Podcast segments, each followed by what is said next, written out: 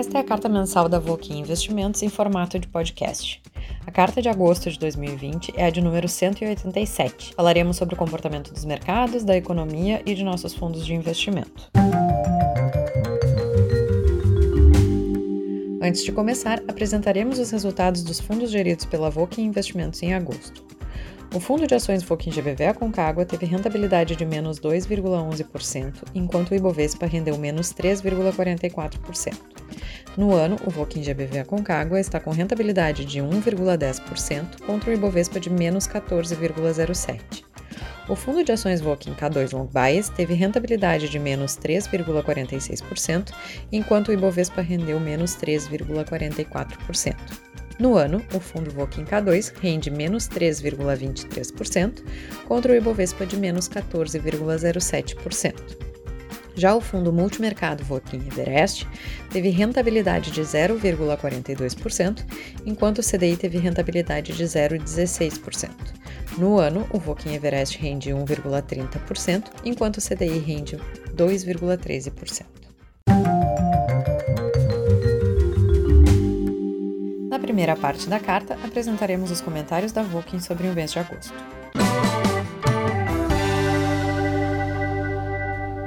Olá a todos que nos escutam, aqui Frederico Von Tobel, comentando os resultados de agosto da Vulcan Investimentos.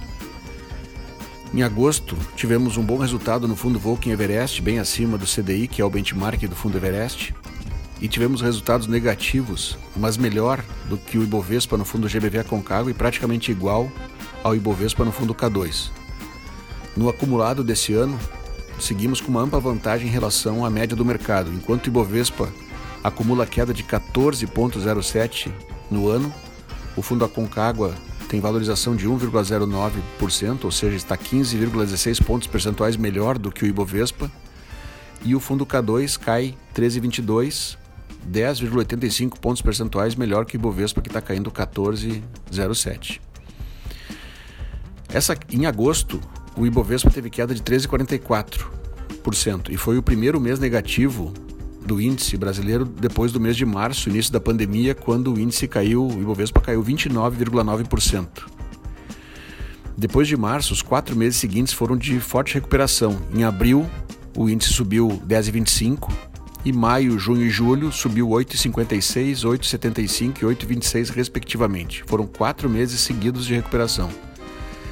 Em agosto, agora com essa queda de 13,44, então o Ibovespa acumula queda de 14,07, sendo que no pior momento, em 23 de março, nós estávamos o Ibovespa com queda de 45,03% no acumulado do ano e os nossos fundos com menos 25,66 o Aconcagua e menos 30,21 o K2.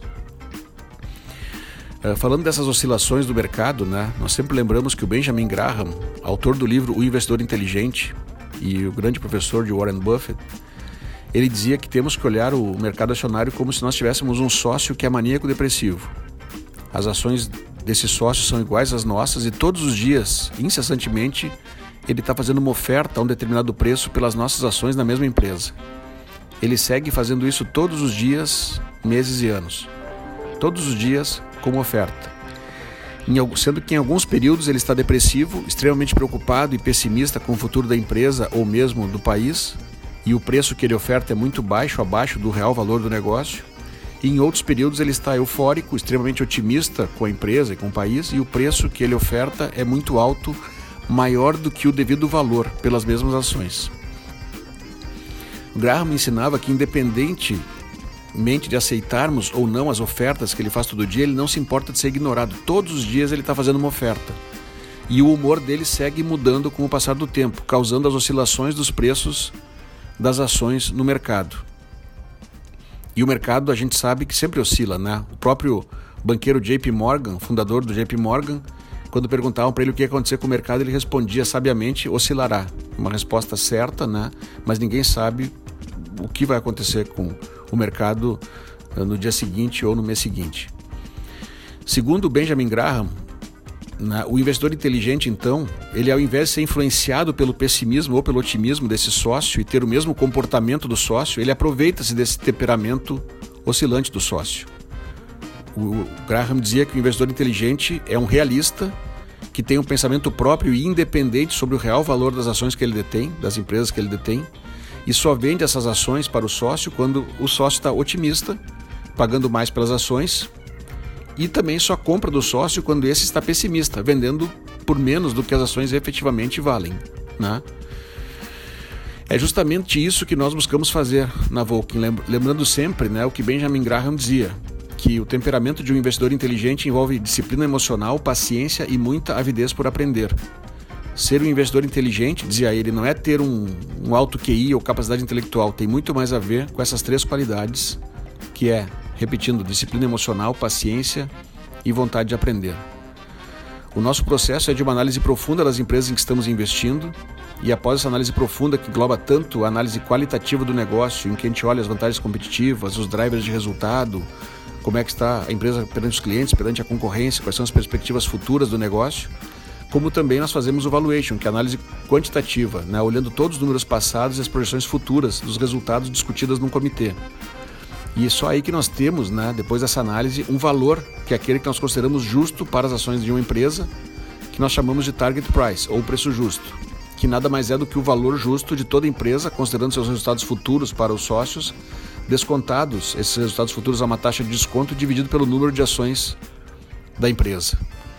Através desse nosso processo, nós buscamos identificar as ações que podemos comprar melhor, ou seja, que podemos comprar por um preço que está abaixo do valor justo, lembrando sempre que o segredo de tudo está na compra, em comprar bem, pois só assim nós teremos segurança de manter as ações na carteira independente do humor do mercado e das oscilações do mercado. Essa estratégia é simples, mas não é fácil de executar.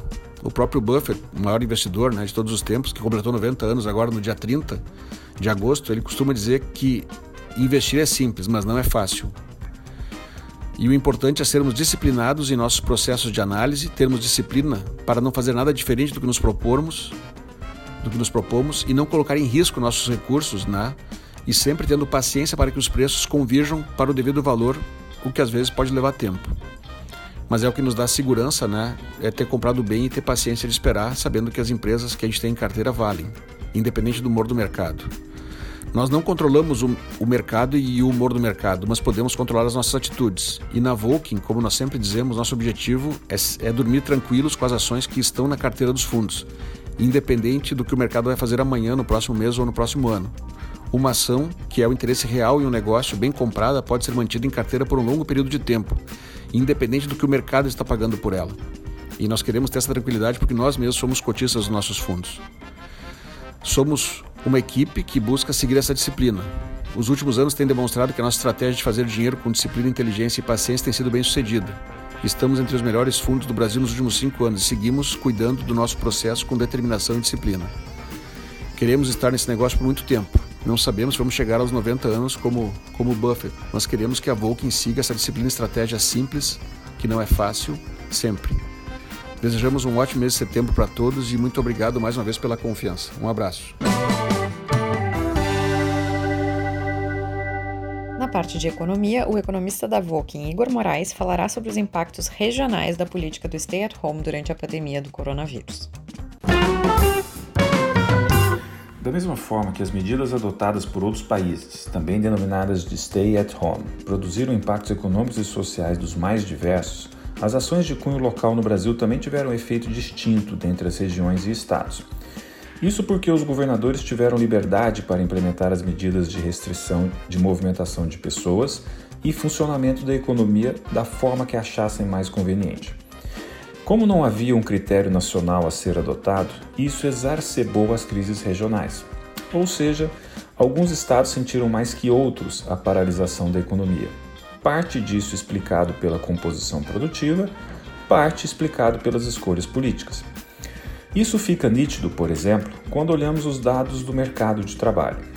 No segundo trimestre desse ano, foram perdidas 8,8 milhões de ocupações no Brasil, o que representa uma queda de 9,6% sobre o primeiro trimestre.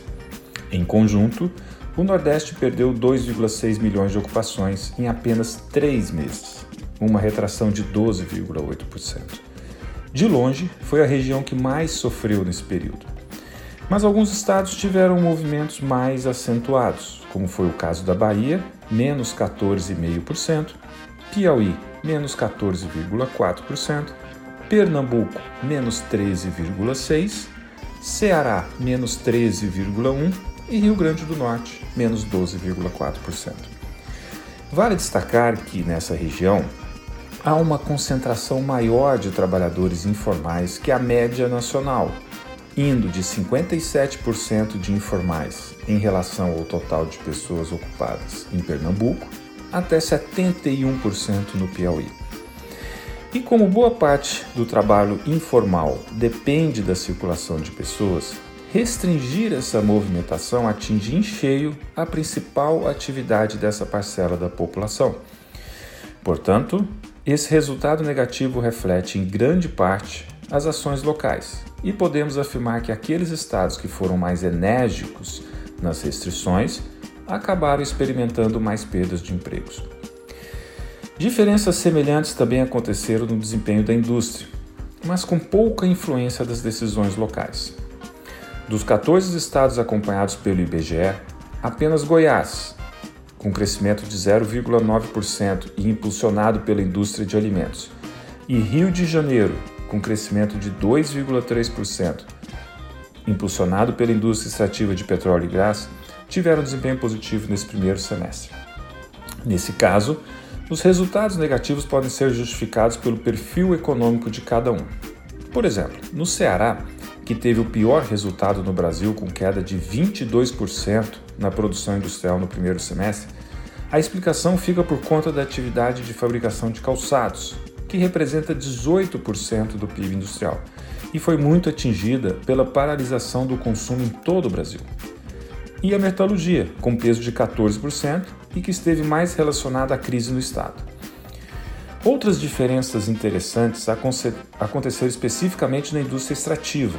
Minas Gerais, que tem extração de minerais metálicos juntamente com o Espírito Santo, foram prejudicados pelo mau desempenho da construção civil, da indústria de veículos e também das exportações desse produto, três mercados importantes para o minério de ferro. Já as diferenças de comportamento das vendas do comércio têm relação com as decisões de restrição impostas localmente. Em alguns estados, ocorreram restrições mais fortes de dia e hora de funcionamento do que em outros. Interessante ver que apenas o estado do Tocantins teve crescimento nesse primeiro semestre nas vendas do comércio, mais 2,7%. E os estados do Nordeste novamente apresentaram os piores resultados, com destaque para a retração de 15% no Ceará explicado pelas menores vendas de móveis, eletrodomésticos, tecidos e vestuário. E na Bahia, com equipamentos de escritório e tecidos e vestuário.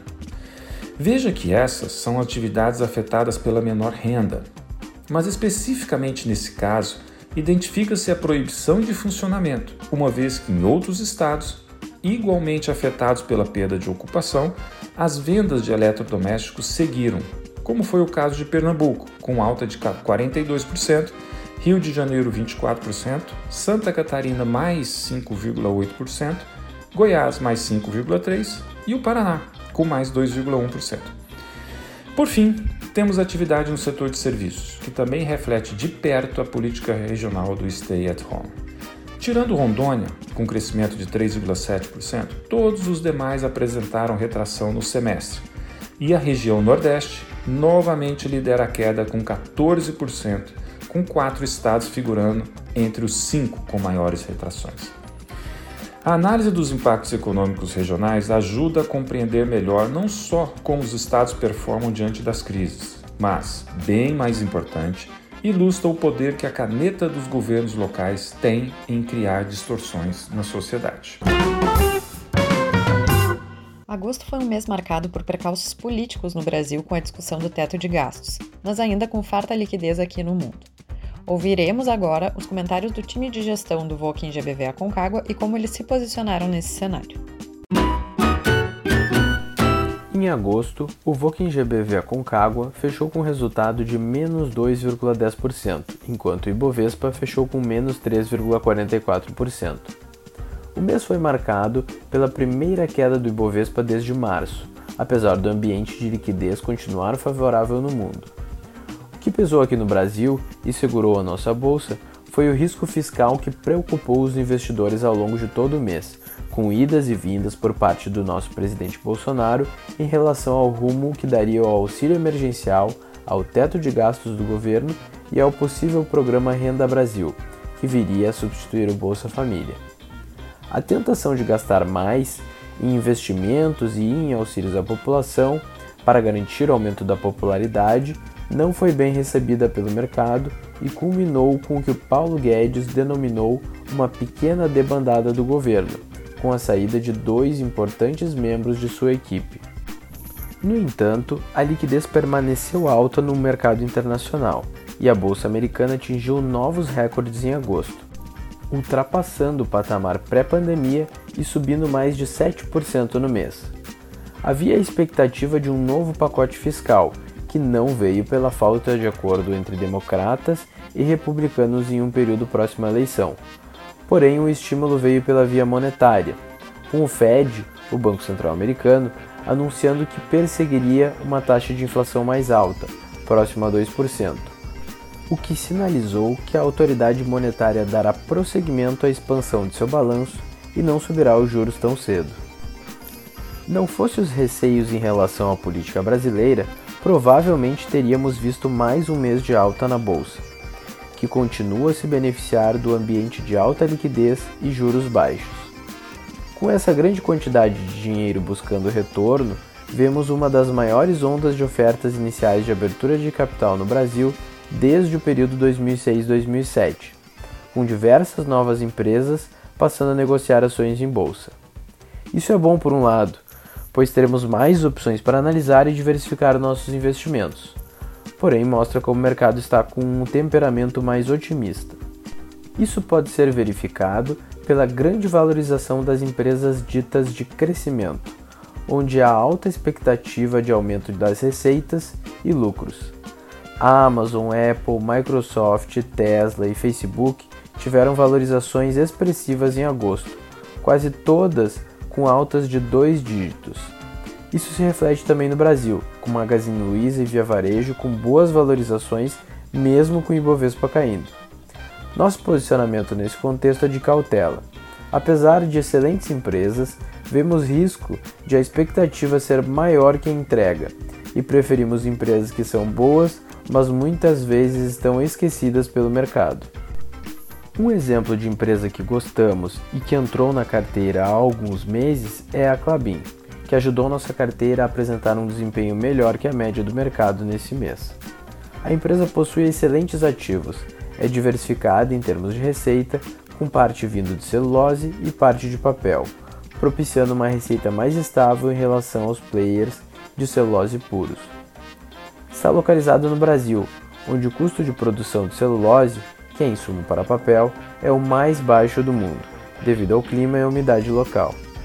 A empresa ainda apresenta excelentes projetos de expansão, com retorno sobre capital investido alto, e possui um componente de risco descorrelacionado com a maior parte das empresas negociadas em bolsa no Brasil, por ter uma parte relevante de sua receita em dólar.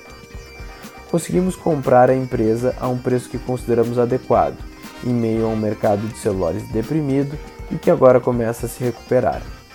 Além das boas perspectivas, sempre importante comprar a um preço adequado, e é isso que procuramos fazer com nossos valuations minuciosos e bem discutidos em comitê.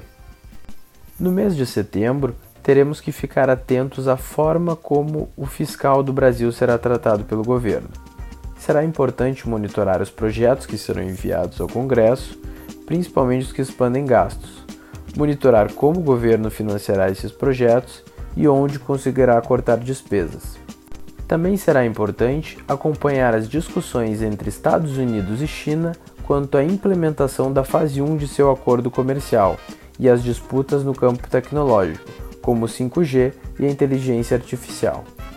As eleições americanas também serão foco no mercado e no próximo mês poderão impactar o retorno das ações. Apresentaremos agora os fatos relevantes das principais empresas da carteira do fundo Voking K2 Long Bias.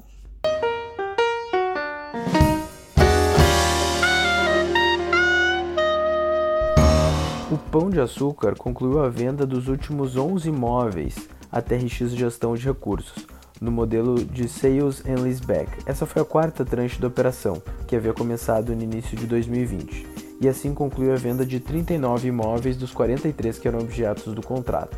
Quatro imóveis foram excluídos, com valores não relevantes.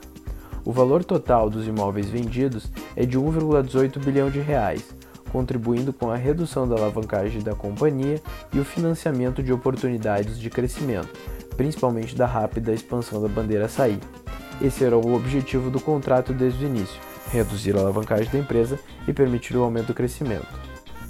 O Conselho de Administração da Vale aprovou a implantação do projeto Serra Sul 120, que aumentará a capacidade da mina S11D em 20 mil toneladas por ano, totalizando 120 mil toneladas por ano, e 260 mil toneladas por ano no total do Sistema Norte. O projeto tem investimento com valor plurianual de 1,5 bilhão de dólares, com início esperado no primeiro semestre de 2024. Adicionalmente, a Vale celebrou a inauguração do Centro de Moagem Chulangu, em parceria com a NPZ Group, primeiro centro de moagem na China, com três linhas de produção, totalizando 3 milhões de toneladas ano. O primeiro produto será o GF88, um fino moído de ferro com alto teor de pureza, 65% de pureza, que usa o fino de carajás como matéria-prima. A Tecnisa recebeu proposta não solicitada da Bergamo Fundo de Investimento, controlada pela Gafisa, titular de 3,1% do capital social da companhia, contendo proposta de combinação de negócios entre Tecnisa e Gafisa. O documento não detalha a estrutura da operação, a Bergamo também requereu convocação de Assembleia Geral Extraordinária para deliberar sobre diversos assuntos, entre os quais a exclusão de dispositivos estatutários, como o Poison Pill, além do aumento de capital e troca dos membros do Conselho de Administração. A Tecnisa posteriormente celebrou um acordo de votos entre diversos acionistas da companhia para regular o exercício do direito de voto com relação a determinadas matérias que sejam submetidas em Assembleia Geral aos acionistas. A Sanepar obteve aprovação pela AGEPAR, que é a agência reguladora do setor no Paraná, para um reajuste tarifário de 9,63%, isso no dia 25 de agosto, e teria vigência a partir de 31 de outubro.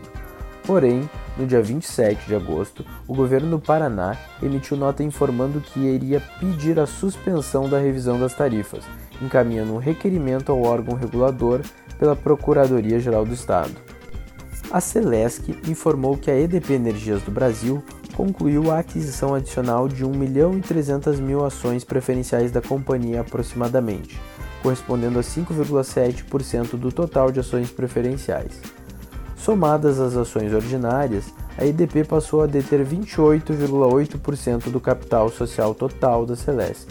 A companhia também obteve autorização pela ANEEL para o reajuste das tarifas, com efeito médio de 8,14% a ser percebido pelos consumidores.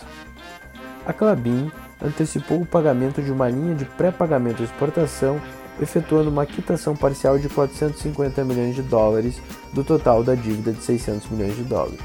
A motivação foi o aprimoramento da estrutura de capital da empresa, visto que o prazo médio de vencimento da dívida, de 3 anos e 4 meses, era inferior ao prazo médio da dívida da Clabin.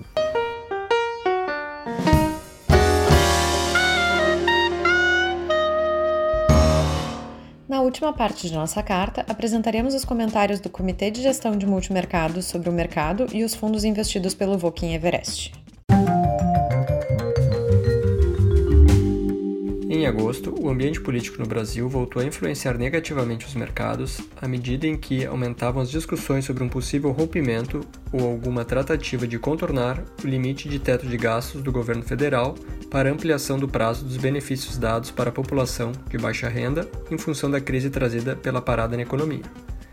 Em meio a essas discussões, o Ministério da Economia teve a baixa de dois importantes secretários e inclusive cogitou-se a saída do próprio ministro Paulo Guedes. Após alguns sinais contraditórios do próprio presidente Jair Bolsonaro, o assunto acabou se arrefecendo e as definições quanto a um novo pacote foram postergadas para setembro. Com relação à política monetária, no início do mês, o Banco Central norte-americano anunciou a manutenção da taxa básica de juros próxima de zero, indicando que deverá permanecer assim por um longo período, impulsionando nova alta nas ações e que levou alguns índices para as máximas históricas. Já o Banco Central do Brasil anunciou um novo corte de 0,25%, trazendo a taxa para a nova mínima de 2%, totalizando o nono corte consecutivo desde agosto do ano passado, como forma de estimular a atividade econômica e com sinalização de eventual novo ajuste residual para a próxima reunião de setembro, ainda que atualmente a expectativa de um novo corte seja pequena. Com relação ao desempenho dos ativos de risco locais, a bolsa encerrou o mês em queda de 3,44% no mês, o dólar em alta de 5,15% contra o real e a abertura das taxas de juros reais, levando a queda de 1,80% no IMAB. O Everest apresentou um bom desempenho mensal, encerrando com alta de 0,42% no mês, ante 0,16% do CDI, acumulando 1,29% no ano contra 2,12% do CDI. Nos últimos 12 meses, o Everest acumula alta de 5,31% ou CDI mais 1,43%. Os fundos com melhor desempenho foram IP Value Hedge, um fundo long bias com boa exposição em ações no exterior, seguido dos multimercados macro SPX Limits e Itaú Hedge Plus. Os fundos de pior desempenho foram os mais expostos a ações no Brasil, com destaque para o Pandora Long Bias, GBV Aconcagua e SPX Falco. Ainda no início do mês, foi vendida toda a posição direcional em juros reais, NTNB 2035, que havia sido comprada em março e maio representava aproximadamente 3% dos ativos do fundo. A posição teve uma valorização expressiva em um curto espaço de tempo e, dado a expectativa de intensidade nas discussões sobre gastos do governo, optou-se por sair da posição.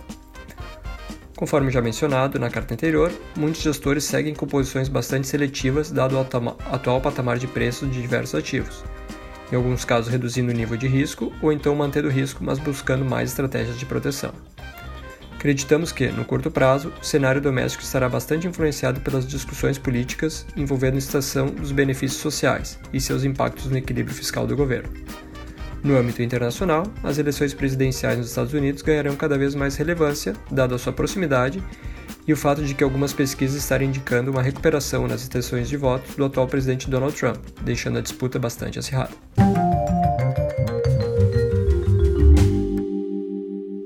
Encerramos aqui o podcast de agosto. Obrigado pela confiança e até o próximo mês.